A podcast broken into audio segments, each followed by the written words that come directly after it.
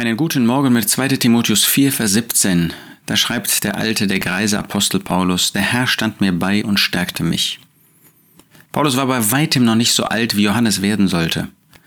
Er ist vergleichsweise früh in seinem Dienstleben abgerufen worden, das heißt als Märtyrer wahrscheinlich gestorben. Er hatte schwierige Lebensumstände inzwischen. Er war das zweite Mal im Kerker in Rom, dieses Mal nicht in einem eigenen Haus, sondern wirklich in einem Kerker. Er war allein, er war einsam.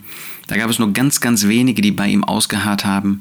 Alle, die in Asien sind, haben mich verlassen, schreibt er am Anfang dieses Briefes.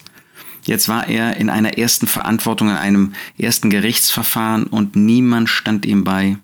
Alle verließen mich, es werde ihnen nicht zugerechnet.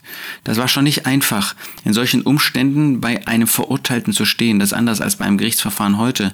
Da war die Gefahr, dass jemand, der sich auf die Seite des Angeklagten, der verklagt war und der wahrscheinlich verurteilt würde, und in diesem Fall erst recht, wer sich auf diese Seite stellte, der konnte selbst mit angeklagt werden und auf einmal das gleiche loshaben. Alle verließen mich.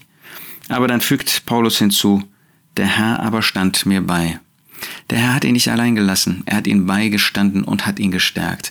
Was für ein großes Wunder der Gnade Gottes, dass er, dass der Herr Jesus uns nie allein lässt, auch dich nicht.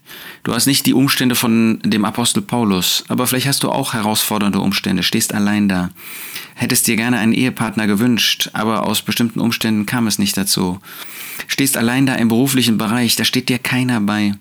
Stehst allein da in der Familie, alle anderen ungläubig. Stehst allein da, weil dein Ehepartner einfach äh, dich verlassen hat, in Hurerei ähm, einen für sich selbst schöneren Weg, wie er meint, sie meint, gefunden zu haben. Du stehst allein da. Vielleicht in der örtlichen Versammlung in einer schwierigen Frage, du stehst allein da. Der Herr stand mir bei. Natürlich müssen wir uns immer fragen, ob wir recht stehen. Ja, ich kann allein stehen, weil ich selber falsch stehe. Aber wenn wir mit dem Herrn gehen, dann steht er uns bei und dann stärkt er. Du kannst sicher sein, dass er dir Kraft gibt für den Tag, dass er an deiner Seite steht, dass er dir das gibt, was du nötig hast, dass du, dass er dich ermutigt. Der Herr ist auch bei dir. Vergiss das nie und gib das nie auf. Der Herr stand bei mir und stärkte mich.